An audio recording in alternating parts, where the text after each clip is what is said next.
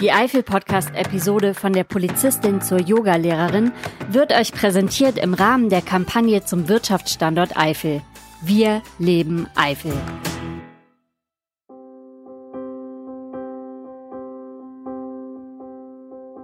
Ich habe ein ganz anderes Vertrauen entwickelt so und habe das Gefühl, ich bin mehr mit dem Leben in Verbindung als mit Sicherheiten und Bankkonten und Versicherungen. Und wir sind es, glaube ich, hier in unserem in unserem westlichen Deutschland gewöhnt, so sehr abgesichert zu sein. Und wir erleben eigentlich mit Corona und auch mit dem Hochwasser, dass das Leben einfach nicht sicher ist. Eine lebenslange Verbeamtung. Davon träumen sicherlich viele. Doch die Bitburgerin Nadine Steipes entschied sich nach einer Ausbildung bei der Polizei für einen anderen Weg. Heute bietet sie Yogakurse an und beschäftigt sich mit neuen Arten des Wirtschaftens. Ein Eifel-Podcast über Sprünge ins kalte Wasser.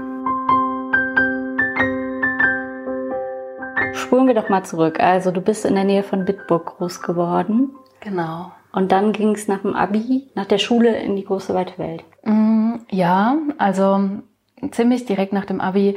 So groß kommt mir die Welt damals äh, von, also inzwischen gar nicht mehr vor. Ich bin dann zur Polizei tatsächlich gegangen.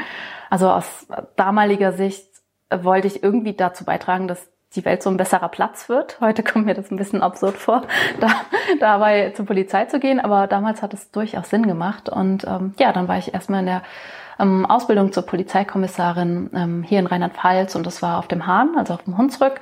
Und ähm, die praktischen Zeiten, die auch immer Monate, drei, vier Monate Praxis, ähm, waren dann in Koblenz. Ach echt? Und was musstest du da machen?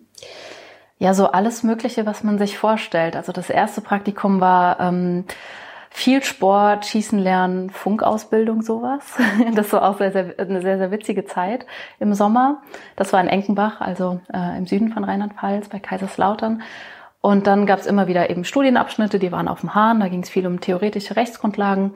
Und die anderen Praktika, da waren ähm, zwei im Streifendienst, also eins, wo ich dann noch ganz grün um die Nase war und nur mitgefahren bin, hinten saß und zugehört habe und mal kurze kleine Berichte geschrieben habe. Und das ab dem zweiten wurde es aber schon so, dass wir auch handeln mussten. Und wir hatten ja schon unsere Uniform, die Waffe und die ganze Ausrüstung. Und von außen wurden wir jetzt auch nicht als Polizeischülerinnen erkannt, es sei denn von irgendwelchen Leuten, die sich mega gut mit den Sternen auf den Schultern auskennen. Aber ähm, ja, da wurde es schon ziemlich praktisch und man war da schon voll in die Arbeit und in die Tätigkeit auf der Straße eingebunden.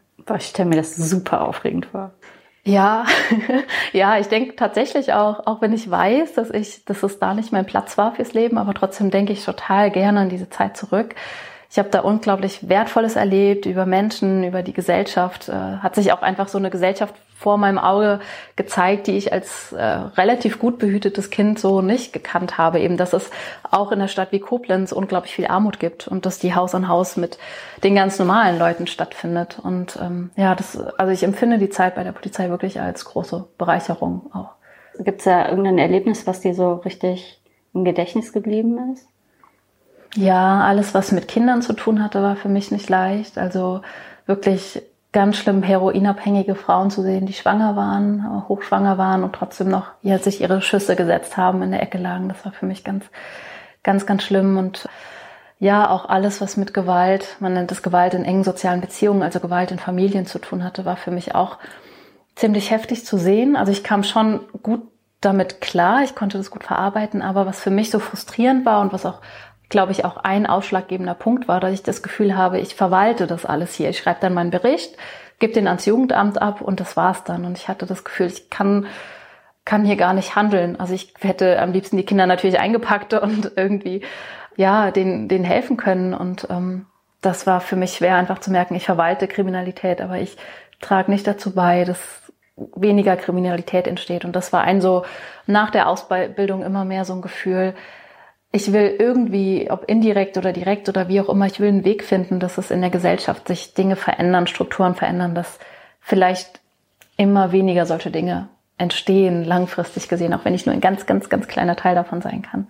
Und da hast du das Gefühl, da bist du nicht am richtigen Ort. Genau, genau. Also ja, wir haben ganz viel Büroarbeit einfach auch gemacht und das hat mich sehr frustriert und auch ganz viele Verkehrskontrollen, die bestimmt auch wichtig sind, aber teilweise hatte ich einfach das Gefühl, meine Energie und meine Zeit äh, wird in Verwaltungsprozesse gesteckt ähm, und, und das hat mich sehr frustriert. Und was hast du dann gemacht? Also erstmal war das ein Prozess. Ich wollte das erst noch nicht so wahrhaben, weil die Polizeiausbildung, ähm, ja, ich hatte einen ziemlich guten Abschluss. Es waren eigentlich gute Zukunftschancen da. Und ja, mir das einzugestehen, das ist nicht der richtige Platz. Ich kündige hier nach ähm, der Ausbildung nach insgesamt viereinhalb, fünf Jahren wieder und muss vielleicht auch Geld zurückzahlen, weil man, man muss auch, man bekommt, wird ja bezahlt und man unterschreibt auch ganz am Anfang neben tausend Zetteln, die man am Anfang einfach unterschreibt, dass man eine Waffe bekommt und so weiter. Und da schreibt man eben auch, dass man die Ausbildung anteilig zurückzahlen muss, wenn man nicht mindestens fünf Jahre nach der Ausbildung bleibt und Deswegen war das ein ganz schöner Prozess. Aber ähm, als dann mein Körper wirklich mir Signale gesendet hat, das hier geht nicht, ähm, habe ich mich entschieden zu kündigen, ohne dass ich genau wisst, wusste, was passiert. Aber ich war ja noch jung, also ich wusste, du kannst entweder nochmal studieren oder was auch immer. Und ich wusste einfach, ich muss erstmal hier raus und klar sehen und, und dann werde ich gucken, wie es weitergeht. Also in dem Moment, wo ich die Entscheidung getroffen hatte, die Kündigung eingereicht habe, an dem Moment, äh, es war so, als hätte alles in meinem Leben darauf gewartet, dass ich endlich diesen Schritt tue, der schon lange ansteht, weil dann haben sich ganz viele Dinge gefügt und, und sind wunderbare Sachen passiert und es war wie, als würde so ein Fluss losgehen an Möglichkeiten und sich ganz viele Türen öffnen. Ich finde das total mutig von dir. Also, dass du das gemacht hast. Ich glaube, viele Leute trauen sich da nicht, weil es ist eine Sicherheit, ein sicherer Job. Du hattest ja keine Alternative in dem Moment, sondern hast gesagt, ja, okay, ich weiß nicht, was auf mich zukommt und äh, ich wage das trotzdem. Ja, und die Erfahrung habe ich in den letzten Jahren immer wieder gemacht oder auch bei anderen Menschen gesehen, dass es manchmal braucht es wirklich genau das, dass wir springen, ohne dass wir genau wissen, wohin wir springen. Und ähm, dass es erstmal so einen Raum von Nichtwissen gibt. So. Mhm. Und das ist halt das, was total Angst macht, aber was auch unglaubliche Türen öffnen kann, wenn wir da diesen Mut haben. Und ich wusste halt auch, also ich hatte zum Glück auch Begleitung. Ich hatte eine tolle Sozialarbeiterin bei der Polizei und die hat auch damals gesagt, du bist 24. Jetzt hast du noch kein äh, Eigen, Eigenheim gekauft und keine Autos, keine Familie. Du bist noch finanziell unabhängig. Du kommst noch klar. Und von daher sage ich auch heute, auch wenn es nicht ganz leicht war und ich auch danach die Jahre auch nicht immer leicht waren, aber es war wirklich ein richtiger Zeitpunkt. Und vielleicht das noch an der Stelle als ich dann, damals war ich bei der Bereitschaftspolizei schon ein Jahr nach der Ausbildung und ich bin dann wirklich glückselig im Juli 2010, glaube ich, Juli 2010, durch diese Bereitschaftspolizei gelaufen, habe hier den Helm abgegeben, da die große ähm, Bereitschaftspolizei-Uniform, da meine Waffe, den Schlagstock, da mein Internetschlüssel, alles Mögliche. Und in jeder Abteilung waren dann ältere Polizeibeamte, die doch Sachbearbeiter waren, haben sie gesagt, setz dich mal hin, hier ist ein Kaffee, hier ist ein Tee, erzähl mal, du kündigst, wie geht das denn? Und da, das war für mich so spannend, weil ich dachte nur, boah, diese Menschlichkeit, diese, ich höre dir mal zu, die habe ich jetzt jahrelang hier vermisst und jetzt seid ihr alle total interessiert. Und es gab einige, mindestens drei Beamten, die so um die 40, 45, 50 waren, die gesagt haben, boah, eigentlich, wenn ich noch mal könnte, würde ich diesen Schritt auch machen und würde auch was anderes machen. Aber jetzt geht's nicht mehr. Und das hat mich damals dann umso mehr bestärkt, ja. den Schritt zu machen mit Mitte 20. Krass. Aus ähnlichen Gründen. Meinst du, ging es denen so? Ich weiß es nicht. Also ähm, was ich damals rausgehört habe, war ja, dass sich viele vielleicht noch was anderes unter der Polizei vorgestellt haben oder dass sie doch über die Jahre mit 40, 50 auch andere Seiten an sich entdeckt haben, die sie auch gerne ausleben wollen würden. Und dieses Beamtentum und Berufsbeamtentum, so toll das ist, mit äh, Lebenszeitverbeamtetung und allem möglichen, es ist halt auch schwer, den Schritt da rauszumachen. Man hat sich so ein sicheres Nest oder je nachdem auch Gefängnis gebaut und da auszubrechen ist, ich glaube ich, je älter man wird, desto schwerer wird, wird mhm. das da.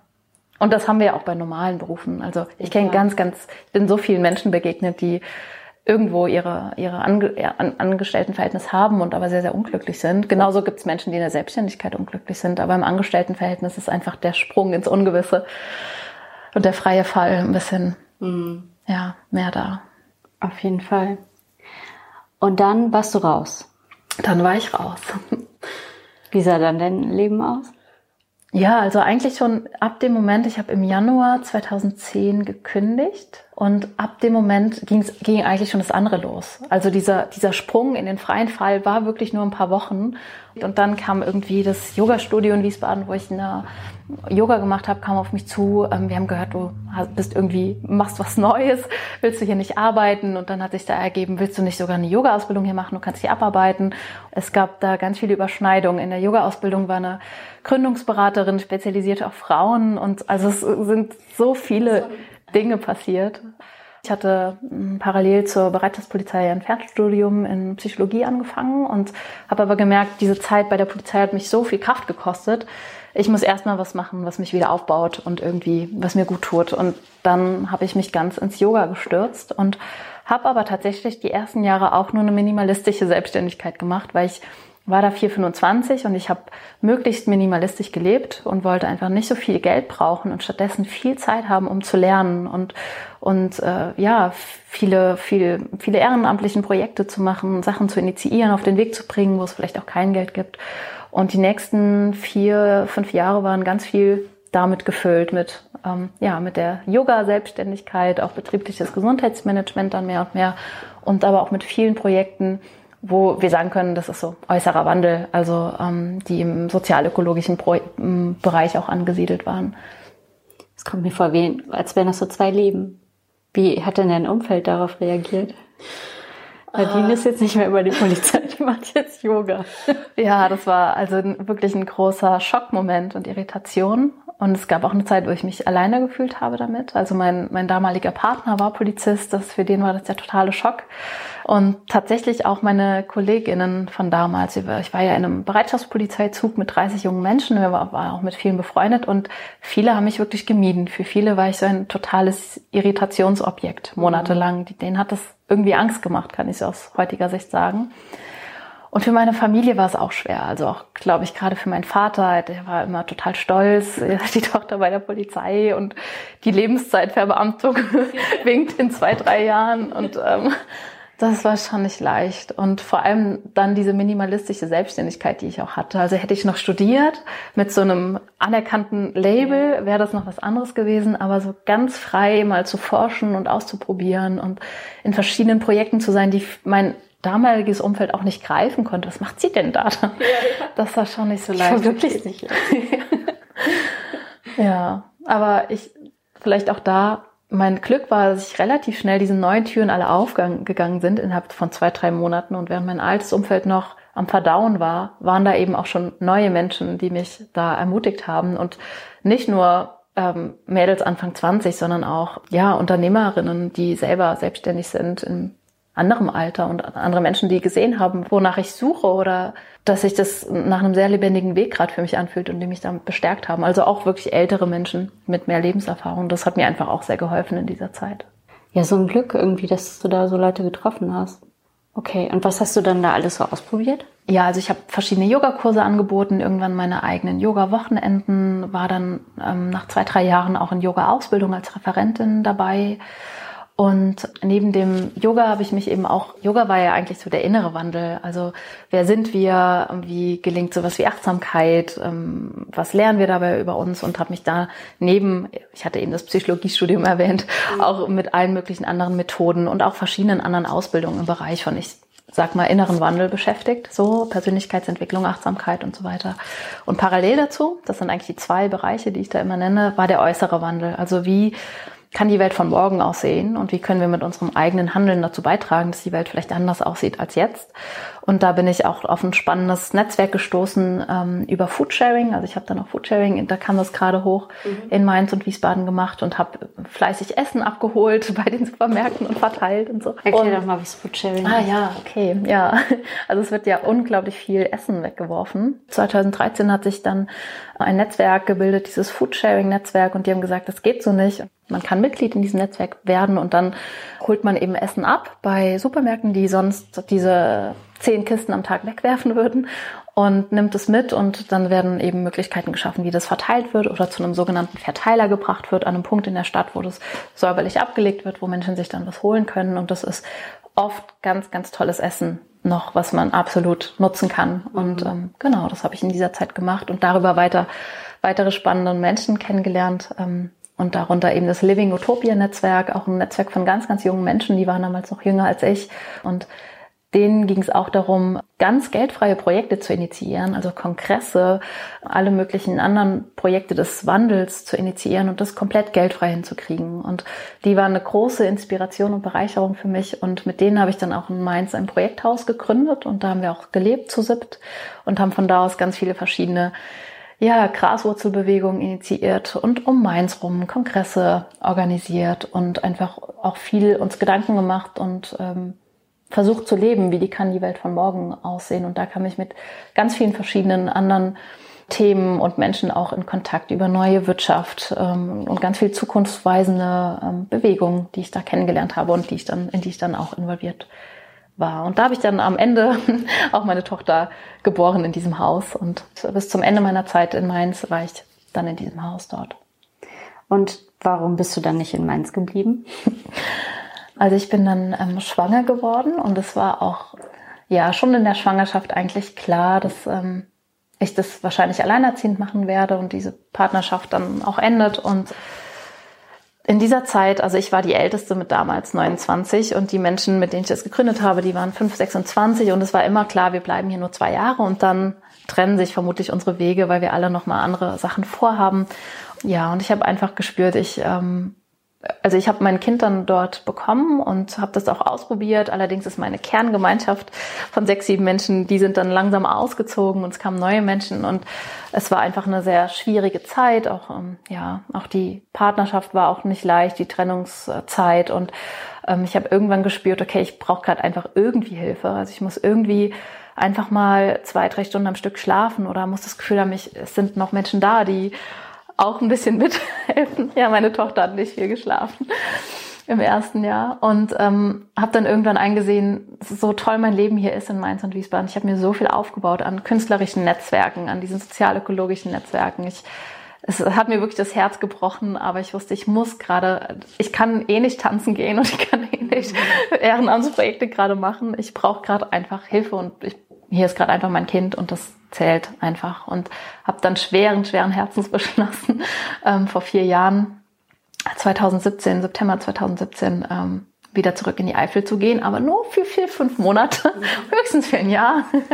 Und zu deinen Eltern. Ja, genau. Mhm. Und äh, bin dann ähm, ja zu meinen Eltern gezogen, erstmal für ein paar Monate, die sich auch sehr gefreut haben, hatte auf einen Schlag die Unterstützung von meinen Großeltern, von meiner Patentante, von meinen Eltern, von sonstigen Onkel, Tanten, von meinem Bruder. Ja ja, und ich bin hier geblieben. Irgendwie ja, sind wir hier geblieben. So, wie kam das denn? Also eigentlich war es so vier, fünf Monate und ein bisschen auftanken und dann wieder weiter geht's in, in Mainz. Das war die Idee. Es war schon auch wieder so ein Sprung. Oder vielleicht habe ich mir das auch einfach nur gesagt, um überhaupt dorthin ziehen zu, mhm. hier hinziehen zu können, damit die Hürde nicht so groß war. Ich bleib erst mal da und dann gucke ich weiter. Ich wusste noch nicht genau. Also Mainz war eigentlich schon innerlich, wo ich wusste, nee, das wird es wahrscheinlich nicht werden, aber ich gehe erstmal dahin und schaue, was passiert und tanke auf. Das war für mich das mhm. Einzigste.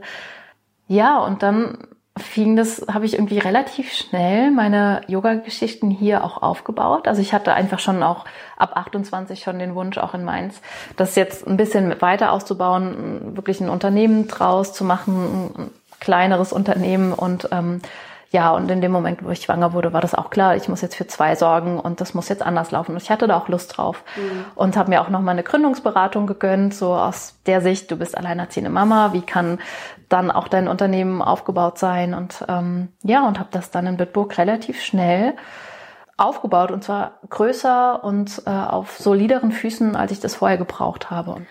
Ja, das, das kam tatsächlich so im, im hier immer mehr Leben. Das war gar nicht der Masterplan, aber irgendwie haben mich dann immer mehr Menschen angesprochen oder meine Eltern angesprochen, die kann ja mal was machen. Und dann war vielleicht so die erste Frage so, ja, bleibe ich jetzt hier oder nicht? Ja, ich bleibe jetzt erstmal noch ein Jährchen hier. Ich kann ja mal gucken, wie es läuft. Mhm. Und es ist einfach sehr, sehr gut gelaufen. Die Yogakurse waren direkt voll. Ich habe ein zweites Standbein mit betrieblichem Gesundheitsmanagement dann auch äh, initiiert. Und da waren auch direkt zwei, drei, vier, fünf Firmen am Start. Also ich war tatsächlich relativ schnell ausgebucht. Und das war eben auch ein Zeichen, okay, läuft gerade hier, bleibe ich erstmal noch ein bisschen. Ja. Würde man auch gar nicht äh, unbedingt jetzt so denken, irgendwie, dass das dann so boomt mit, mit so Yoga in der Eifel. Ja, also es gab auch Stimmen. Das wird ja hier nicht so klappen, aber so, also ich habe schon auch richtig viel dafür getan und, und ganz viel gerödelt, aber ähm, das hätte ich auch nicht so erwartet, dass es tatsächlich so eingeschlagen hat irgendwie auch. Was macht das so besonders, was du machst? Ist es einfach nur, ist, da hat Yoga gefehlt? Oder ist es, was ist so das, wie du das machst? Also du meinst in Bezug aufs Yoga jetzt speziell so? Oder? Ja. Also es gibt schon auf jeden Fall auch Yogalehrerinnen im, Raum Eifel und Bitburg und auch schon länger. Und ähm, ich glaube, die haben auch alle genug zu tun, so wie ich das mitbekomme. Ich mag jetzt auch mich gar nicht so sehr mit denen vergleichen, aber wo ich einfach das Gefühl hatte, okay, das fehlt mir gerade hier, also nicht nur als Yogalehrerin, sondern einfach als Nadine auch. Das, was ich in den Städten oder Mainz und Wiesbaden einfach sehr geschätzt habe, es gab einfach unglaublich viele Räume von Begegnung. Damit meine ich keine physischen Orte unbedingt, sondern ähm, Möglichkeiten, sich zu begegnen und auszutauschen. Also das war einfach ganz normal, dass am Rhein sich eine Horde von Menschen getroffen hat, die dort zusammen Akro-Yoga, also akrobatisches Yoga, Musik zusammen gemacht haben. Und hier, das ist mir als erstes so stark wieder aufgefallen, hier hockt jeder in seinem 200 Quadratmeter Garten und ähm, lädt seine engsten Freunde ein. Aber es gibt nicht sowas öffentliches Vernetzen, Musik machen, Jam oder sowas. Das fehlt hier, außer halt die Feste mit dem normalen Alkoholkonsum. Und ähm, ich wollte einfach anfangen, Räume zu schaffen, wo eben Begegnungen stattfinden. Und das Freiluft-Yoga war ein ganz erstes niedrigschwelliges Angebot und es wurde total angenommen und ähm, das ist auch auf Spendenbasis, also jeder kann spontan kommen ohne Anmeldung, gibt was er, was es ihm wert ist und ähm, ja, das ist jetzt, glaube ich, der dritte Sommer und ich bin eigentlich immer noch dabei, solche Räume zu etablieren und das ist auch gar nicht so leicht, weil ich schon auch gemerkt habe, ich weiß nicht, ob das ein Vorurteil ist, aber das ist schon meine Wahrnehmung, dass die Menschen nicht ganz so offen sind, wie ich das jetzt in den Städten erlebt habe. So, also dort war das ganz normal, dass es danach immer Tee gab, äh, irgendwie noch 20 Menschen zusammengehockt haben oder 10 und man irgendwie ins Gespräch kam. Und hier wird es nicht so angenommen, was ich einfach sehr schade finde. Also es wird immer relativ schnell abgehauen sowas und Deswegen, ich bin noch dabei rauszufinden, wie das, wie so Begegnungskultur oder Verbindungskultur auch hier gelingen kann. Ich bin da noch nicht fertig. Und mhm. was ich dann als nächstes gemacht habe in Zeiten von Corona, ich habe ein neues Wirtschaftsmodell ähm, kennengelernt und übe das auch aus. Es nennt sich gemeinschaftsbasiertes solidarisches Wirtschaften. Dazu vielleicht nochmal an anderer Stelle mehr. Das ist ein Kapitel ja. für sich. Aber ähm, ich habe letztes Jahr im Corona-Sommer beschlossen, ich mag einen Teil der Menschen, die mir in den Yogakursen sind, zu so einem solidarischen Yoga-Jahr einladen, wo sie ähm, ein Jahr fest dabei bleiben wo wir eine Gemeinschaft bilden, wo sie unterschiedliche Preise zahlen, also untereinander solidarisch sind und auch zu mir solidarisch sind, indem sie sagen, sie bleiben wirklich ein Jahr fest dabei. Und auch das war ein, ein Raum der Begegnung und Verbindung, den ich ähm, schaffen wollte und den wir auch teilweise geschaffen haben, trotz widrigen Online-Yoga-Bedingungen den ganzen Winter über, wo es mehr um Begegnung und Verbindung geht und Austausch. Also es gibt eine Gruppe von Leuten, die solidarisieren sich und verpflichten, sich für ein Jahr in deiner Yoga-Gruppe zu sein. Wo ist denn der Unterschied zu so einem Kurs, den ich mache? Weil da melde ich mich ja vielleicht auch für ein Jahr an. Mhm. Ja, das ist äh, ein riesiges Thema für sich, dieses, diese Art zu wirtschaften. Da steckt ähm, ja so viel drin. Also der Unterschied bei den Kursen, die oft zwölf Wochen gehen, ist eben, ja klar, die Länge. Und es ist so die Art der der Beziehung, die man miteinander hat. Also es geht nicht nur darum, dass die Menschen sagen, okay, ich bin wirklich ein Jahr dabei. Also in dem Moment, wo Mitglieder sagen, wir sind ein Jahr dabei, können wir als Selbstständige einfach ganz, ganz anders planen. Ja, und haben eine ganz andere Sicherheit als ähm, in anderen Fällen. Und was dann entsteht, ist so eine Art anderes Binnenverhältnis. Also die Menschen in solchen solidarischen Wirtschaftsgemeinschaften sehen sich nicht nur als Kunden, sondern eben als Mitglieder und gestalten aktiv mit. Also wir gehen so ein bisschen raus aus der klassischen Dienstleisterrolle. Mhm. Du hast mich gekauft und ich biete jetzt hier 200 Prozent, damit du zufrieden bist, sondern wir gestalten gemeinsam. Ähm, und wir sind beide verantwortlich für die Qualität unserer Gemeinschaft. Jetzt hast du ja wirklich eine bewegte Geschichte hinter dir. Was würdest du sagen, was hast du so gelernt in der Zeit? Also als erstes kommt mir gerade Vertrauen. Also ich hatte schon auch immer mit finanziellen, was heißt immer, aber in, in dieser Selbstständigkeit, diese Entwicklung die letzten elf, zwölf Jahre schon auch immer wieder finanziell zu knabbern oder musste Lösungen finden. Und ich habe ein ganz anderes Vertrauen entwickelt so und habe das Gefühl, ich bin mehr mit dem Leben in Verbindung als mit Sicherheiten und Bankkonten und Versicherungen so. Und wir sind es, glaube ich, hier in unserem in unserem westlichen Deutschland gewöhnt, so sehr abgesichert zu sein und wir erleben eigentlich mit Corona und auch mit dem Hochwasser, dass das Leben einfach nicht sicher ist. Und ich glaube, dieser Punkt zu vertrauen, dem Leben zu vertrauen und vor allem auch in meine eigenen Kraft zu vertrauen und in Menschen auch zu vertrauen, die zu, um mich herum sind und auch ähm, für mich da sind und in das Leben zu vertrauen. Das ist so eine ganz tiefe Sicherheit, die sich vor allem jetzt nochmal in diesem alleinerziehenden Modus äh, die letzten vier Jahre entwickelt hat. Und dafür bin ich sehr, sehr dankbar und das hatte ich vor zehn Jahren definitiv nicht so. Und ja, ich habe manchmal das Gefühl, mich kann nicht mehr so leicht irgendwas umwerfen so und dass es immer irgendwie Lösungen und Wege gibt. Und was zweites, dass ich auch für die aktuelle Krisenzeit äh, wichtig finde und die bestimmt noch nicht zu Ende ist, weil der Klimawandel ist auch noch nicht zu Ende. Und das hat ein Freund aus diesem Gemeinschaftshaus damals auch gesagt. Was uns trägt, sind eben nicht Konten und, und Gelder. Auch, die sind auch wichtig, aber was uns trägt, sind stabile Beziehungen und Menschen und Gemeinschaften. Und das erleben wir jetzt gerade auch wieder. Und ähm, damit fühle ich mich so, so sicher, weil ich weiß, dass ich in einem ganz tragenden Netzwerk von Menschen eingebunden bin. Und das ähm, ja, hilft mir immer wieder sehr. Die Frage aller Fragen. Bleibst du jetzt in der Eifel? Dann gehst ja. du wieder zurück.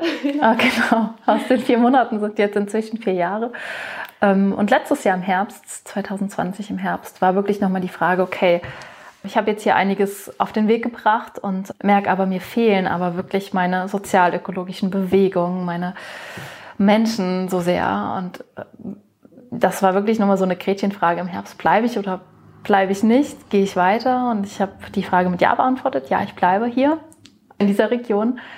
Aber ich mag, dass hier noch viel mehr entsteht an wichtigen sozialökologischen Projekten, an Räumen der Begegnung und an, ähm, ja, ich habe auch einfach Lust, dass noch mehr, noch mehr Menschen von außerhalb hier in diese schöne Region gezogen werden, die vielleicht auch Dinge aufbauen.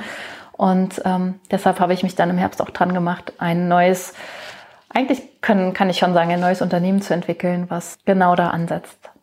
Ja, und da reden wir auf jeden Fall auch nochmal drüber. Aber dann im nächsten Podcast. Ja, sehr gerne. okay, danke dir. Und was Nadine Steipes für ein neues Projekt aufbaut, darüber sprechen wir in einer der nächsten Ausgaben des Eifel Podcasts. Wem die Wartezeit zu lang wird, unter www.eifelpodcast.de findet ihr viele weitere spannende Episoden. Zum Beispiel über einen ehemaligen Musical-Darsteller, der sich in der Eifel selbstständig gemacht hat. Ich sage vielen Dank fürs Zuhören für dieses Mal. Mein Name ist Julia Kunze. Die Musik kommt von Esther Abrami. Tschüss!